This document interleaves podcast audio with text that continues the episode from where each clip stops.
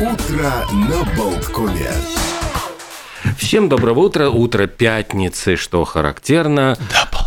Да, ну и да, как вот Ш- Шунина сегодня разбудил вместо звонка, я понимаю, гром. Гром и молния. Февральский. Слушай, ну я на самом деле так сквозь сон включил Гром и аналитика. молния – это, в принципе, ругательство Карабаса-Барабаса. Гром и молния, да, да, да, да, да, да, да.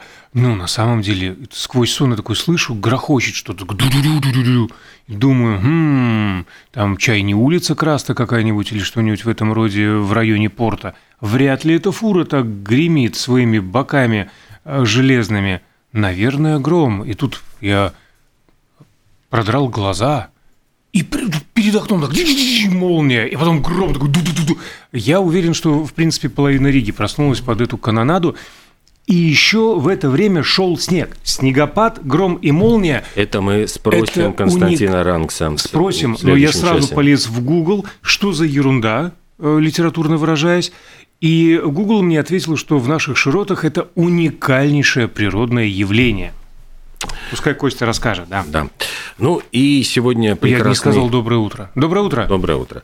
Э, Сегодня прекрасный повод прийти на работу наутюженным, вот Яко Шонин элегантный, э, потому что день рождения утюга. У нас тут выяснилось, мы начали сравнивать наши, значит, списки, все.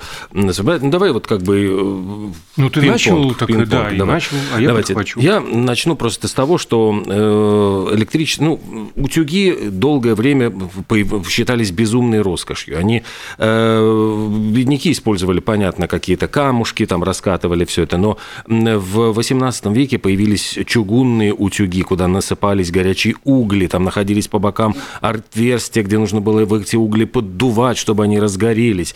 10 килограммов веса такой утюг был, э, весил, ну и, конечно, приходилось женщинам, я понимаю, не сладко для того, чтобы орудовать этими утюгами. Э, Стоимость утюгов была очень дорогой, и поэтому утюг считался признаком достатка в доме. Э, В богатых семьях были даже разные утюги для разных видов ткани, а многие вообще индивидуально на заказ изготавливали утюги, украшали медью и серебром, что характерно. Ну вот сейчас пере- перебрасываю, да. Медью, серебром.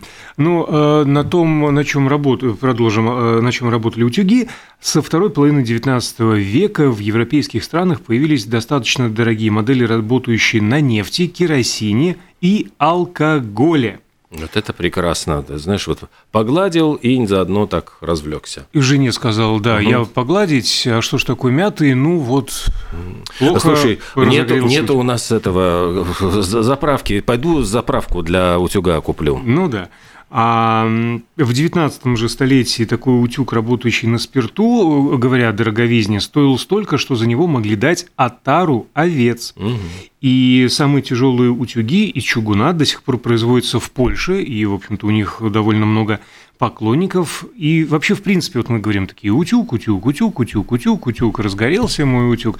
Почему? Откуда слово такое вообще пошло? А пришло оно к нам с Востока.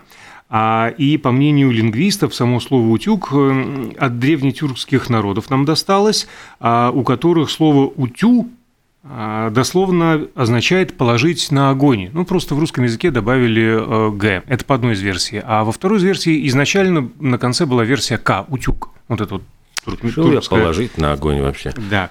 В Древнем Риме э, тоже использовали свои приемы, чтобы прогладить свои тоги. А Люди просто брали молотки из металла и колотили. Вот так вот. А Э, еще... Кстати, да. да, да. Ну, пинг-понг. Твоя. Еще, еще з- глажка белья считается жутко монотонным и утомительным занятием, и поэтому в 1868 году в продажу поступили музыкальные утюги, которые могли наигрывать во время того, как вы гладите одежду, приятную мелодию, и это считалось, что должно скрасить работу швеи или прачки, и 50 лет продолжалось производство таких утюгов. А еще есть интересный вид экстремального, экстремальный вид спорта, когда гладят собой в- во время прыжков. Вот э, американец Том Хайем, вдохновленный своим значит, сводным братом, который приехал в палаточный лагерь с гладильной доской, решил утюжить рубашки в еще более неподходящих местах, там на крутых скалах, там еще где-то, еще где-то. А потом экстремалы придумали вот парашютисты, э, дайверы, э, банджамперы, э, просто погладить во время например, прыжка с парашютом из самолета. Вот летишь и заодно погладил. И потом в полете в чистенькое переоделся угу. и выглаженное. А гладить а можно... Кстати, да, полезно, потому что многие, да, во время полета так это знаешь. Ну да, я же говорю, переодеться заодно. А гладить, кстати, можно не только вещи и ткани. В Лондоне постояльцы, постояльцы некоторых престижных отелей просят прогладить газеты. Это нужно для того, чтобы свежая пресса не пачкала руки. Еще одно нестандартное использование утюга, и даже за э, этот способ э, Майкл Рафаэл, э, человек с таким именем, получил премию. На одном из конкурсов кулинарного искусства на подошве прибора он поджарил филейную часть морского языка в сливочном соусе. Неизвестно, на чем подавал. Наверное, на гладильной доске, на такой маленькой, знаете, вот mm. на, на диван, который ставится. Из чего из, э, изображали, изготавливали утюги? Вот прихоти э, какие монархов. Ладно, там чугунный, ладно, железный утюг, это все понятно, но Карл X, французский а, монарх, повелел изготовить утюг из хрусталя. Как вот, да. А в единственном экземпляре, правда, нет никаких сведений о том, что этот хрустальный утюг использовался по назначению. У меня, кстати, про утюги все. Э, сегодня еще очень интересный праздник, день рассматривания лиц. Э, обычно люди ходят, уткнувшись или в свои гаджеты, или вот под ноги, а не смотрят вокруг и не улыбаются другим людям. И вот призывают сегодняшний день использовать для того, чтобы посмотреть вокруг, оглянуться, увидеть людей и улыбнуться им, как бы. Хотя э, некоторые говорят, что в метро сколько-то там даже вот секунд отводится, там или три, или пять, вот я боюсь боюсь ошибиться, сколько можно смотреть в лицо незнакомому человеку, чтобы не создавать у него дискомфорт. А да, то, ну, и чувство так... агрессии. Да, не началось. Че, че лыришь? Че зыришь? С а района Не хотите едешь? на метро, езжайте на велосипеде, потому что сегодня Международный день на работу на Потому велосипеде. Все равно у нас метро так и не построили.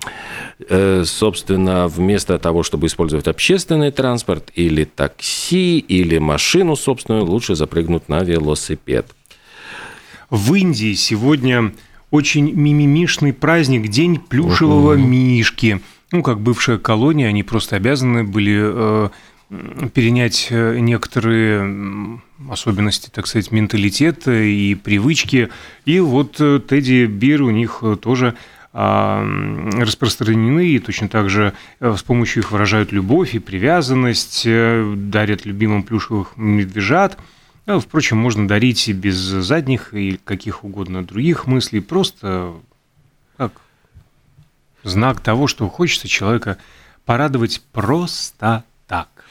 Э, вчера изучал вот, правила карточной игры Криббедж, потому что сегодня Международный день, так и не смог понять. Там дико сложная игра. Ну, в, в Британии играть... Дурак там... по-британски. ну, ты знаешь, э, дурак, не дурак. Вот ты чувствуешь себя полным дураком, потому что там раздаются карты, считаются очки. Считаются они причем на специальной доске. Там эти доски изготавливают. Там э, чуть ли не некоторые там в ювелирных магазинах такие доски покупают.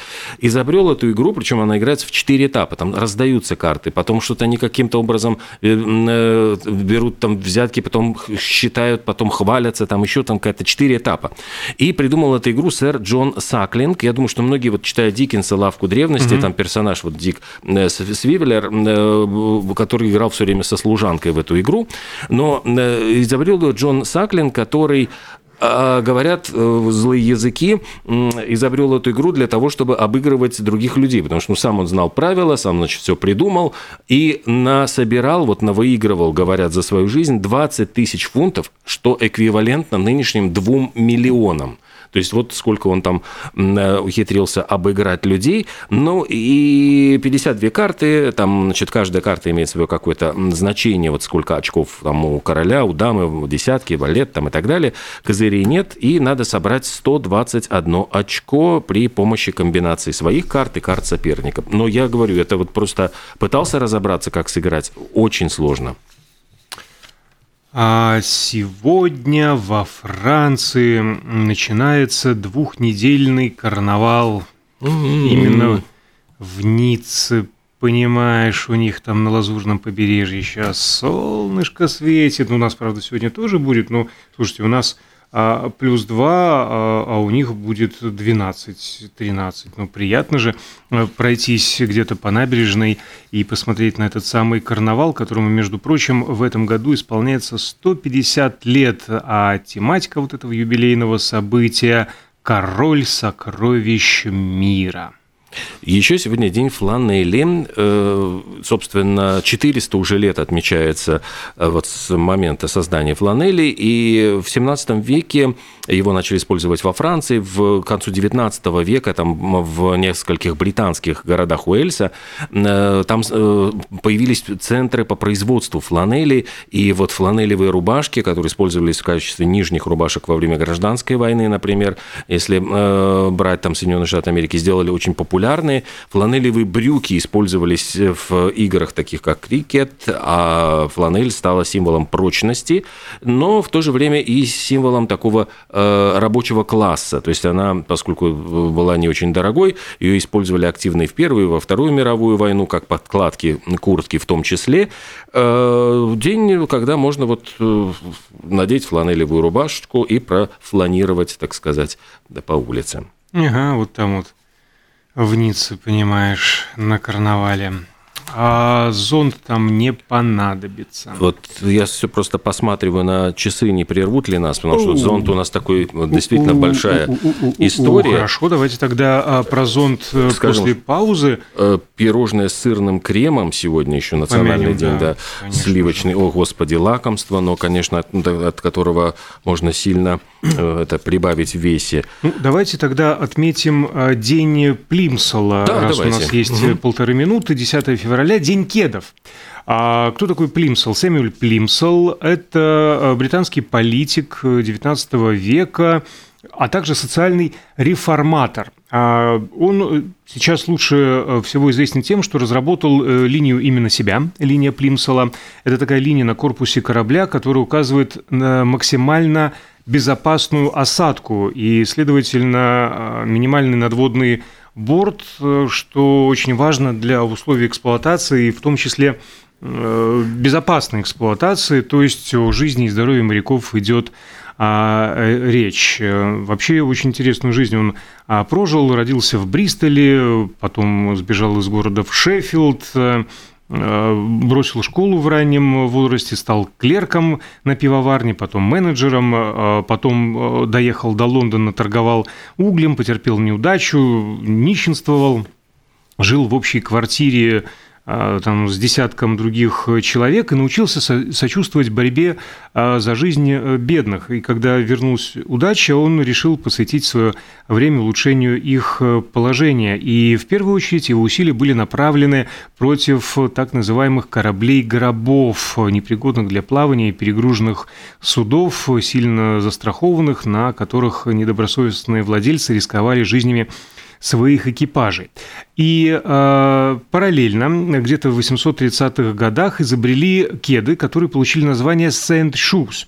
И благодаря строительству железных дорог, казалось бы, где море, где железная дорога и где кеды, а во второй половине, точнее в первой половине XIX века, британский пролетариат получил возможность выбираться в отпуск на побережье – и э, фланировать во фланелевых рубашках, э, в рабочих э, тяжелых ботинках по песку было неловко. И вот эти кеды оказались идеальным вариантом. А легкие, быстро высыхающие на солнце и очень дешевые. Подошва изготавливалась из кожи или джута, быстро приходила в негодность, пока New Liverpool Rubber Company не додумалась сделать ее резиновой. Ну и второе имя, именно плимсолы, э, эта обувь получила уже в конце XIX века, и до сих пор Plimsoll Line англичане называют вот эту вот минимально допустимую высоту борта а, судна, и вот эти дешевые парусиновые тапки э, в русском языке, они называются тенниски. Mm. Парусиновый э, верх, как правило, белый, и резиновый тоже, как правило,